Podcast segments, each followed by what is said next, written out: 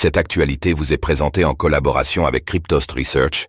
Ayez un temps d'avance sur le marché crypto en rejoignant notre communauté premium. Des losers, ils ont l'air faibles, le créateur des inscriptions ordinales tacle les bitcoins maximalistes. L'arrivée des inscriptions ordinales dans l'écosystème Bitcoin, BTC, a été un raz-de-marée en 2023. Les polémiques créées n'ont cessé d'être alimentées par les partisans des inscriptions d'un côté et les maximalistes de l'autre, qui regrettent le changement apporté. Mais pour Casero d'Armor, le créateur d'Ordinal, il ne sert à rien de lutter, comme il l'a fait savoir de manière particulièrement véhémente dans un article de blog.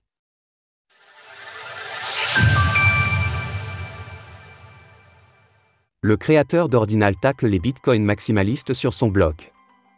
Les inscriptions d'Ordinal sont-elles une évolution logique de Bitcoin Ou une trahison de la vision initiale de Satoshi Nakamoto? Pour Casero d'Armor, le créateur de cette technologie controversée, il ne sert à rien de lutter, les inscriptions sont là pour durer.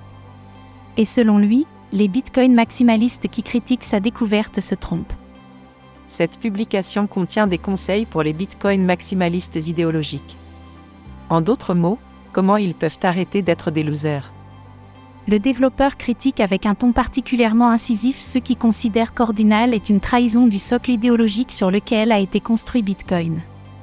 Il estime que les plaintes font apparaître les personnes concernées et le réseau Bitcoin comme faible, c'est croire de manière simultanée que le Bitcoin est l'argent d'Internet, et qu'il est inarrêtable, tout en pensant qu'avoir une bande d'idiots qui publient des JPEGS sur la blockchain est problématique, c'est une contradiction.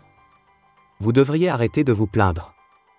Selon Casero d'Armor, les inscriptions, l'équivalent des tokens non fongibles, NFT, pour Bitcoin, sont un faux problème. Étant donné que nous avons tous du travail à faire pour détruire les monnaies fiat, peut-être que vous devriez arrêter de vous plaindre de quelque chose que vous ne pouvez pas changer, et vous adapter à cette nouvelle réalité inconfortable. Les NFT sont arrivés sur Bitcoin. Par ailleurs, le créateur d'Ordinal note que vouloir changer la manière dont le Bitcoin est adopté revient à vouloir censurer des transactions, ce qui va justement à l'encontre de l'idéologie portée par la crypto-monnaie.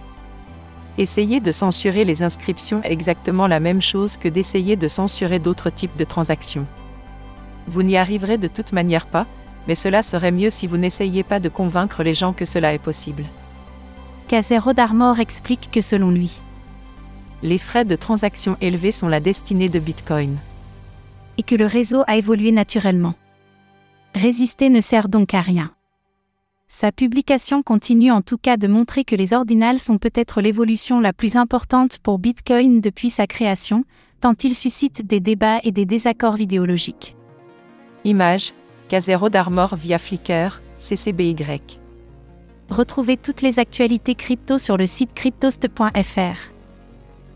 Música